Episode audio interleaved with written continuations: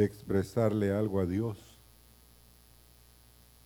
de mover el corazón.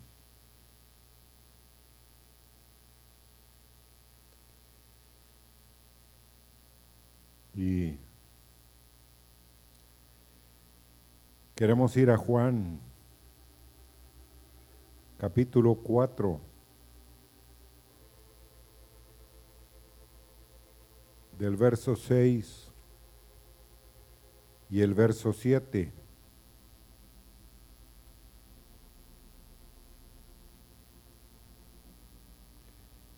Y dice así la palabra de Dios. Y estaba ahí el pozo de Jacob. Entonces Jesús, cansado del camino, se sentó así junto al pozo. Era como la hora sexta. Vino una mujer de Samaria a sacar agua. Y Jesús le dijo, dame de beber.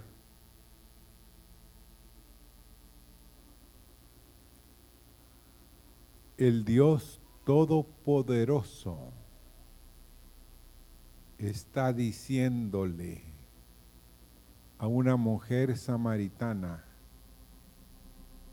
que tenía sed, que le diera de beber. Mm. Bueno, hay como dos o tres veces que Jesús le está pidiendo algo a alguien. Pero en esta situación es a una mujer y es extraño, hermanos, que lo haga una mujer samaritana. Probablemente era una mujer pobre. Y debido a su dudosa reputación, ¿sabían ustedes que las jóvenes salían temprano al pozo?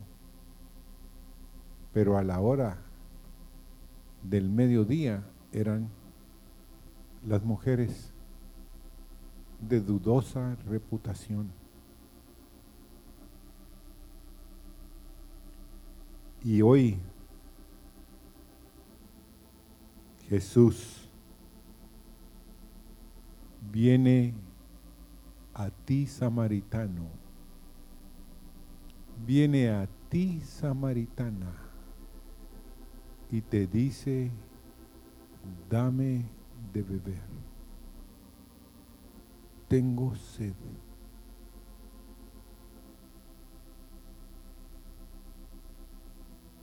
Se humilla el Señor, hermanos, a pedirnos a nosotros que saciemos su sed. A nosotros nos cuesta humillarnos, pero a Él, hermanos, nosotros predicamos y decimos, el que tiene todas las cosas disponibles, el que podía convertir el agua en vino, nos viene a decir, dame de beber. Y hago una pregunta, ¿podemos saciar nosotros su sed? si Él se parara hoy aquí y te dijera, dame de beber. Y Él sabe que podemos saciar su sed porque Él ha puesto en tu vasija, en mi vasija su agua, su palabra, para poder saciarlo. Las palabras del corazón, hermanos, sacian el corazón de otro. ¿Sí o no? Me está hablando al corazón, decimos. Me está enfrentando mi vida, me está diciendo unas palabras que yo necesitaba oír. ¿Saben ustedes que el Señor quiere oír nuestras palabras, hermanos? Dice Cantares, déjame oír tu voz. ¿Cómo? Sí, porque hermoso es tu aspecto. Pero lo más importante es que déjame oír tu voz, quiero oírte.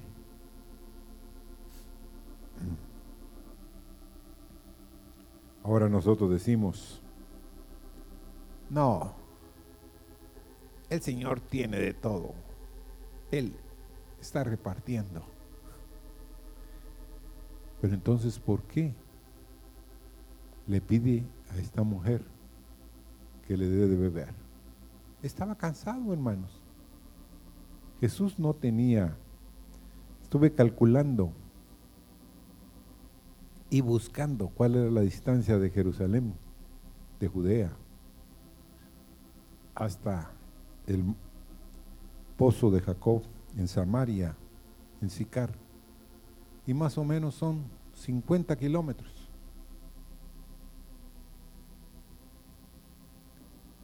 Y hermanos, para caminar 50 kilómetros,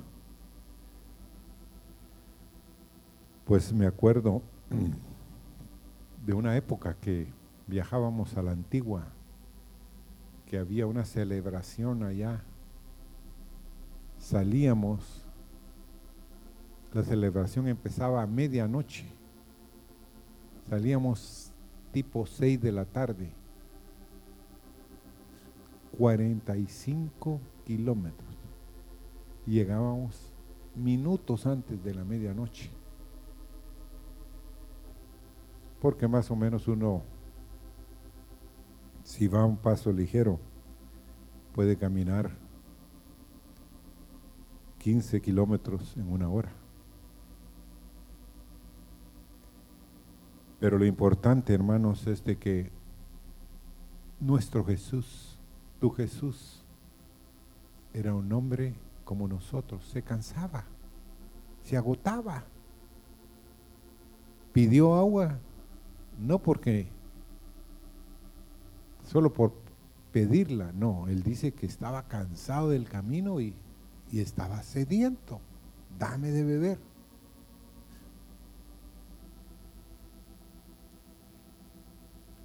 Era tan necesitado como muchos de ustedes, como yo en esta noche, llegué con muy poca fuerza. Fue un día difícil, pero Él llegó y está llegando esta noche, hermanos, a este lugar, cansado del camino, sin comer y sin beber.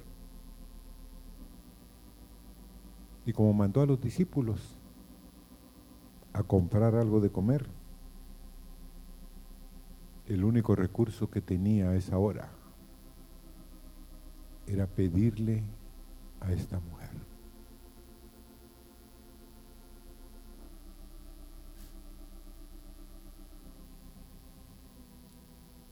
La mujer ni siquiera se podía imaginar de quién se trataba. Nunca lo había visto posiblemente. No podía imaginar tampoco las consecuencias que esa entrevista iba a tener para su vida. Para ella solamente era un judío que estaba haciendo algo no común. porque ella le dice que los judíos y los samaritanos no se tratan entre sí.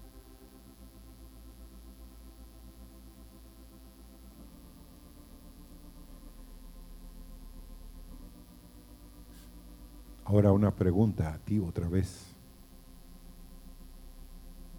¿Crees tú que Jesús viene a ti, un pecador,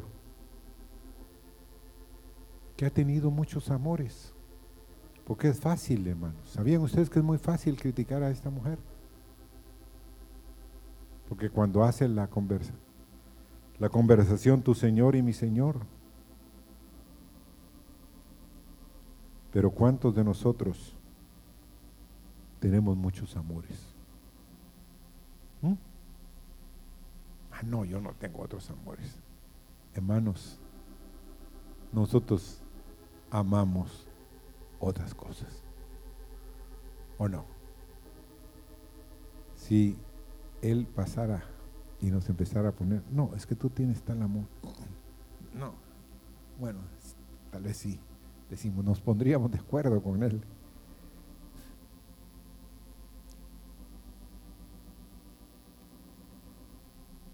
Y el que ahora nos ocupa, posiblemente el Señor te diga a ti y me diga a mí, no es nuestro verdadero amor.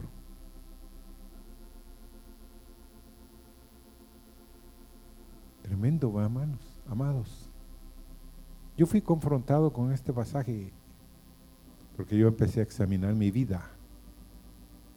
Señor, ¿qué otros amores tengo yo? ¿Qué otros deseos? Y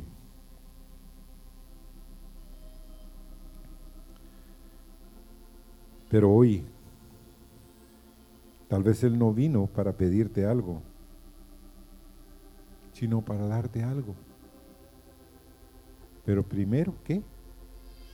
Dale a Él de beber. Dedícate a darle de Él. Y ahora, una pregunta otra vez. ¿Cuántos de los que estamos aquí creemos que la mujer le dio de beber? ¿Mm? ¿Creen ustedes que le dio de beber o no le dio de beber? Yo sí creo que le dio de beber. Y ahí fue donde Dios le dijo,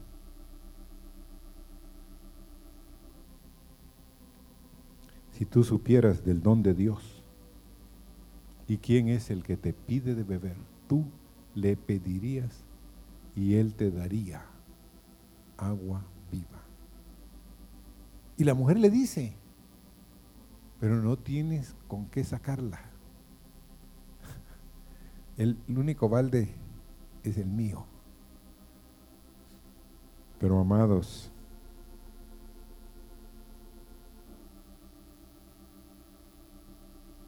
Cuando Dios te pida algo, solo es una excusa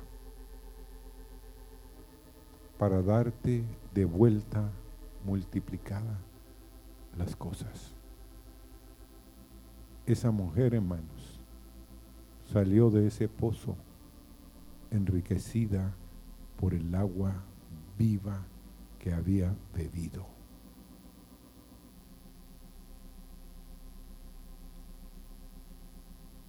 Él quiere suplir nuestra necesidad, hermanos. Su necesidad es nuestra oportunidad.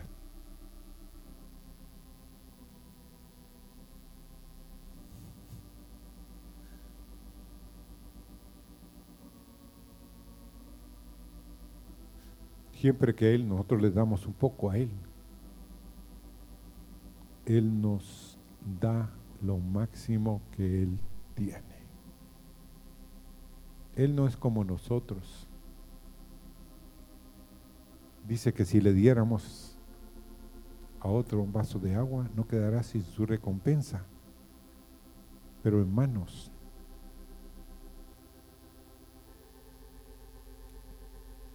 el poco de agua que esta mujer le dio al Señor, fue una fuente que nunca cesaría de brotar en esa mujer. Nunca más esa mujer sería lo mismo.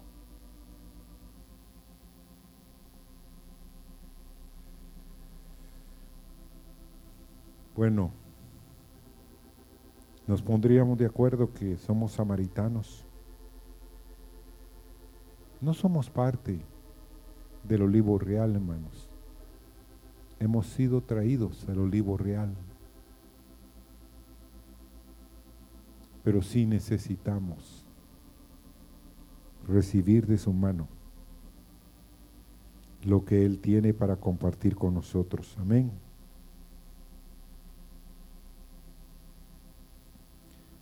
Ahora, ¿cuánto cuando Dios te pide algo, será una excusa nada más para darnos algo mucho más? Porque ¿qué dice el profeta Malaquías? Vamos ahí.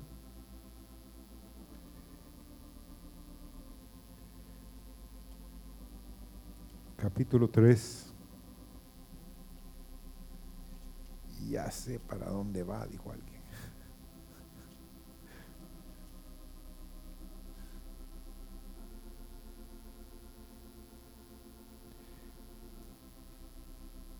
Y la pregunta de 20 puntos el año pasado o antepasado era ¿por qué la nación toda decía, me habéis robado? Y había que contestar, el niño contestaba, malditos sois, con maldición, porque vosotros la nación toda me habéis robado. Y el verso 10 dice, traed todos los diezmos al alfolí ya hay alimento en mi casa y probadme ahora en esto, dice Jehová de los ejércitos. Si no os abriré las ventanas de los cielos y derramaré sobre vosotros bendición hasta que sobreabunde. Dad y qué? Y se os dará, dice Lucas 6:38 medida buena, apretada, remecida y rebosando darán en vuestro regazo. Hay cuatro adjetivos aquí en esta porción. No se refieren a lo que, a lo que se da, sino a lo que se recibe de vuelta. La ley de Dios, hermanos, es una ley de grande recompensa. Dios dice que abrirá qué? Las ventanas de los cielos y derramaré sobre vosotros bendición hasta que sobreabunde. Pero lo normal nuestro es, nos aferramos a lo poco que tenemos, ¿sí o no? No me alcanza, decimos, pero eso impide que la bendición de Dios caiga sobre nosotros. Si usted no es fiel con Dios, en el dar le pone un dique al río.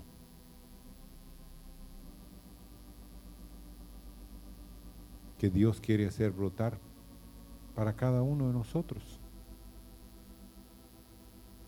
Qué tremendo es que uno puede cerrar las ventanas de los cielos, fíjense hermanos.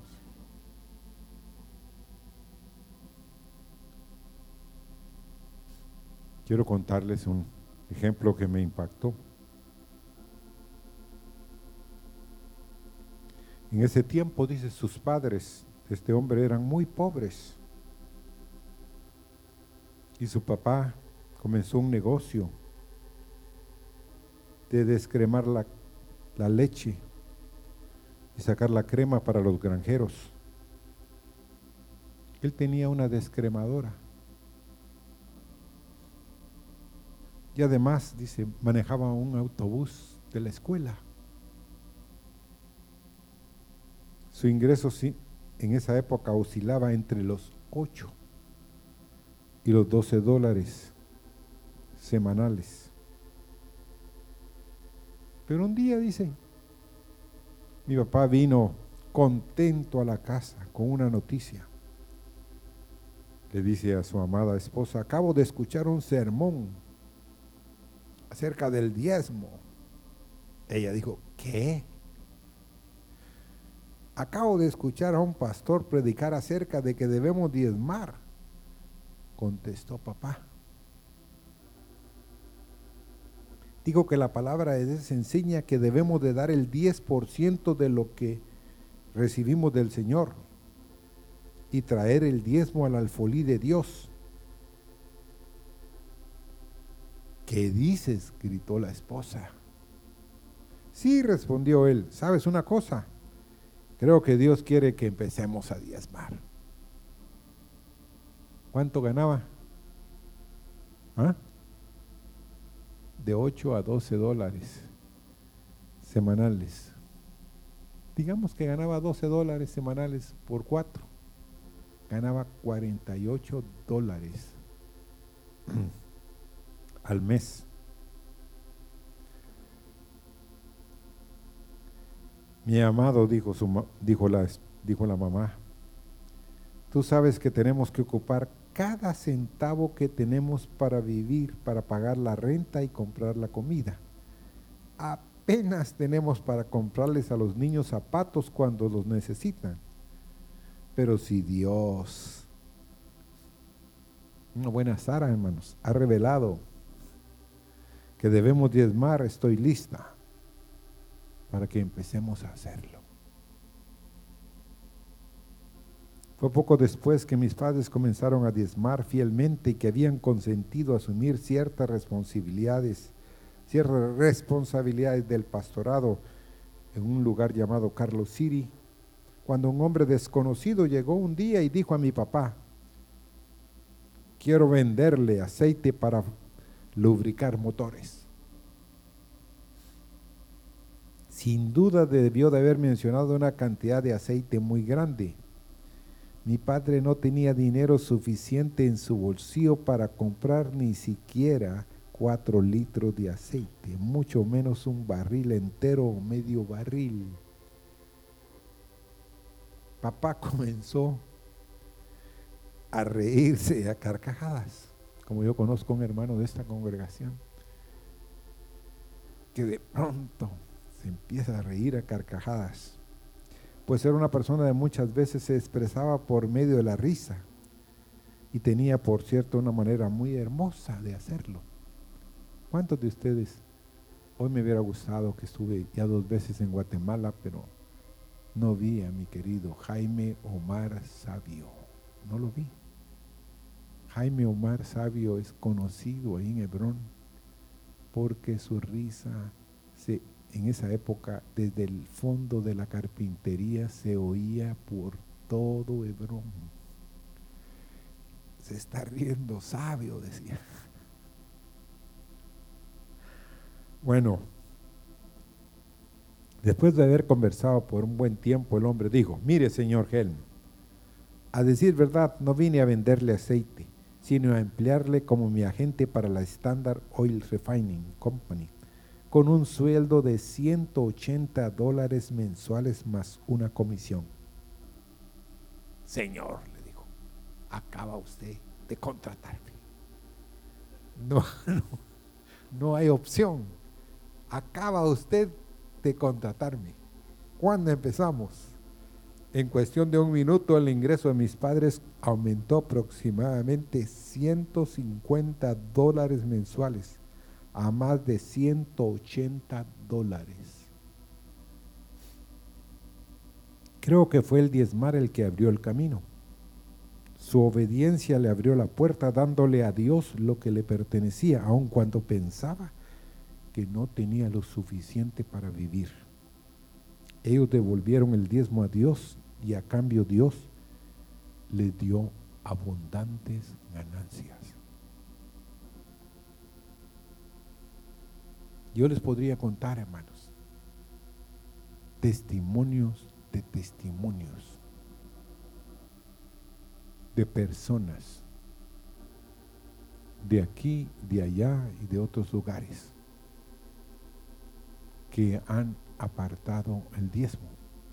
Pero quiero mencionar uno.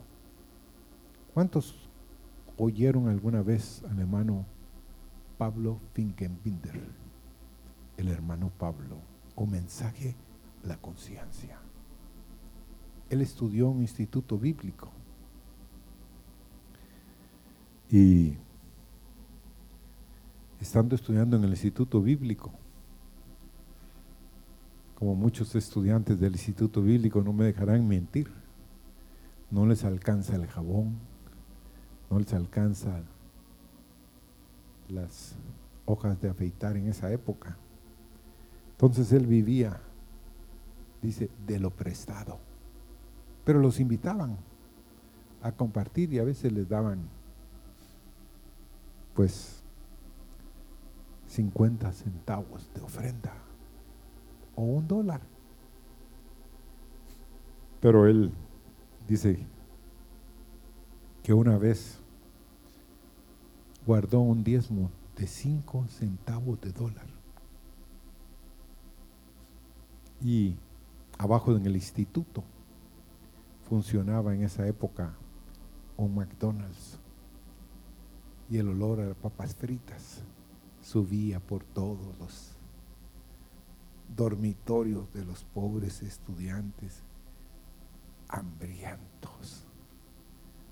Y él sabía que una coca en esa época, con una porción de papas, valía cinco centavos de dólar.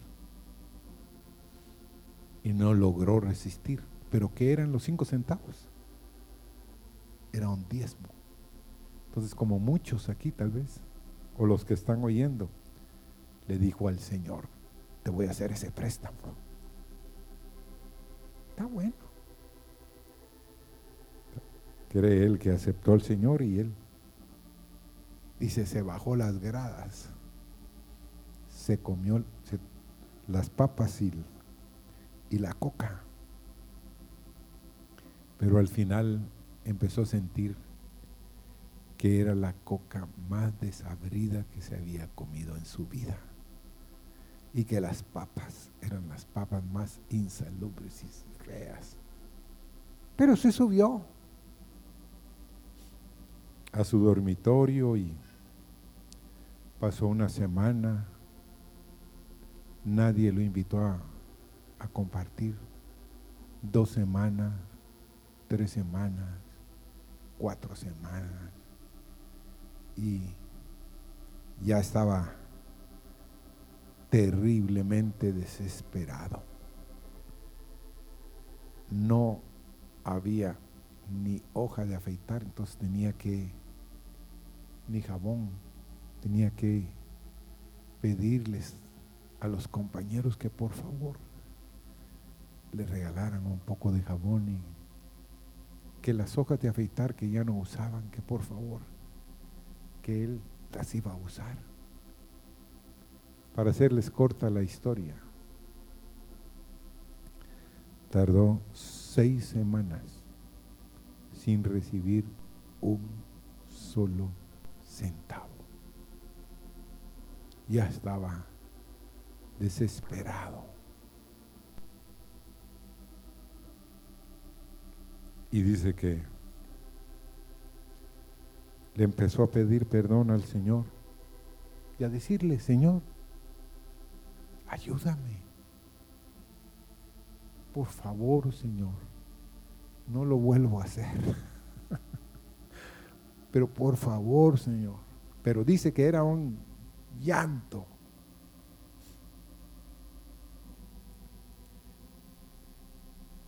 Al día siguiente, un vecino dormían en literas también. Dícele que le dijo, fíjate que tengo no sé por qué, seis semanas de tener guardada una ofrenda que había pensado dártela. Pero hasta hoy siento que es el día. Pero tú mejor que nadie. ¿Sabe por qué? Tardé seis semanas de tenerla guardada. Pero Dios sí sabía, ¿va? ¿O no?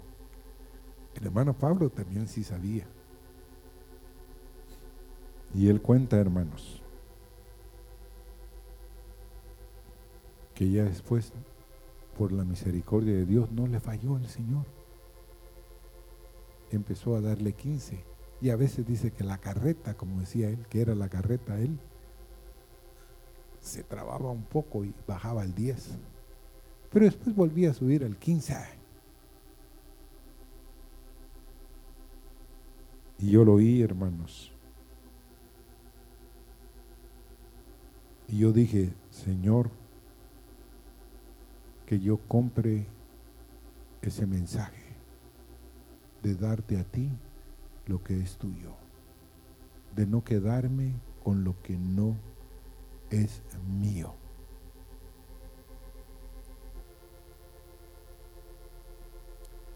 Lo poco que retenemos, hermanos, se vuelve estéril, se convierte en moho, polvo y ceniza.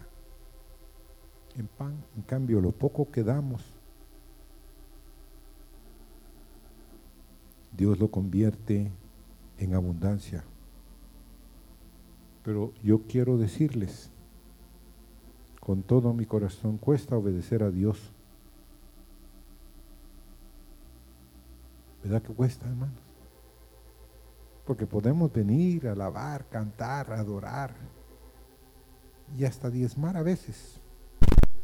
Y creemos que eso es el 90%. Pero en realidad es solo el 10%, hermanos. El 90% del cristianismo es caminar con Dios. Amén negándonos a nosotros mismos, negando lo que nosotros queremos, deseamos y pensamos que es bueno y razonable. Pero tenemos que esforzarnos para obedecer al Espíritu de Dios y tomar la cruz con gozo y morir a nuestra naturaleza carnal minuto a minuto. Eso es un realmente vivir para Cristo, hermanos. Amén. Y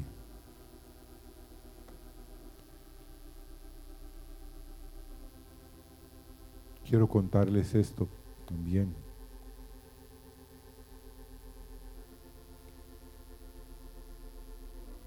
Como Dios en su misericordia nos enseña si estamos dispuestos a oírlo. Un diezmo que habíamos enviado a la iglesia de la cobertura, dos cheques, pues se cometió un error, nos devolvieron los cheques, hicimos un solo cheque y lo mandamos de regreso. Ese otro cheque se extravió de San Antonio a Canton, Texas. Y hermanos, yo recibí una llamada el viernes estando en la frontera del hermano Marvin, en la frontera de Honduras y Guatemala. y un correo también de él. Y me dijo, si tan solo puedes hacer algo, se extravió el cheque. Bueno, no estoy en San Pedro. No voy a regresar ahorita, porque llevo a unos jóvenes y a unos hermanos para el concurso.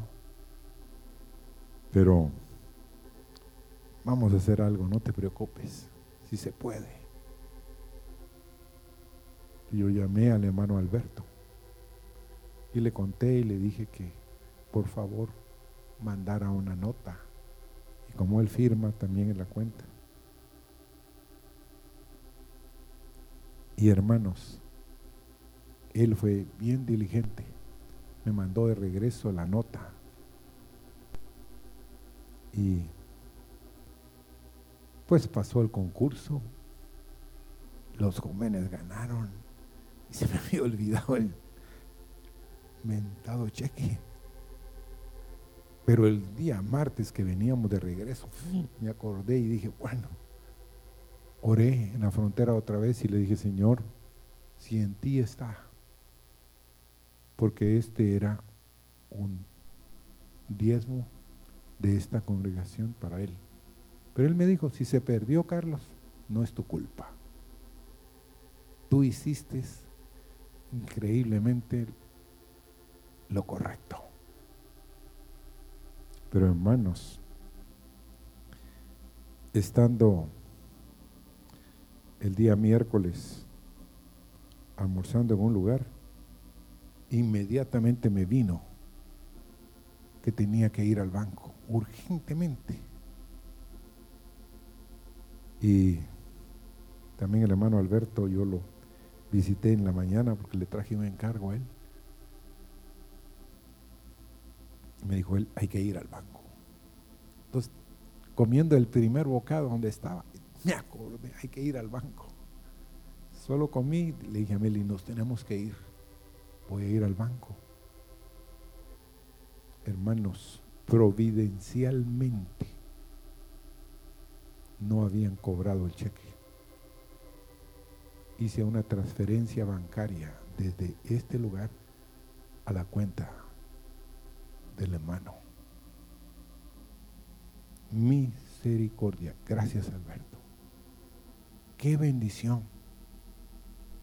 Qué bendición, hermanos. Porque no les quiero decir la cantidad para que no se les pare el pelo. Pero la cantidad era fuerte. Pero nuestro Dios, que conoce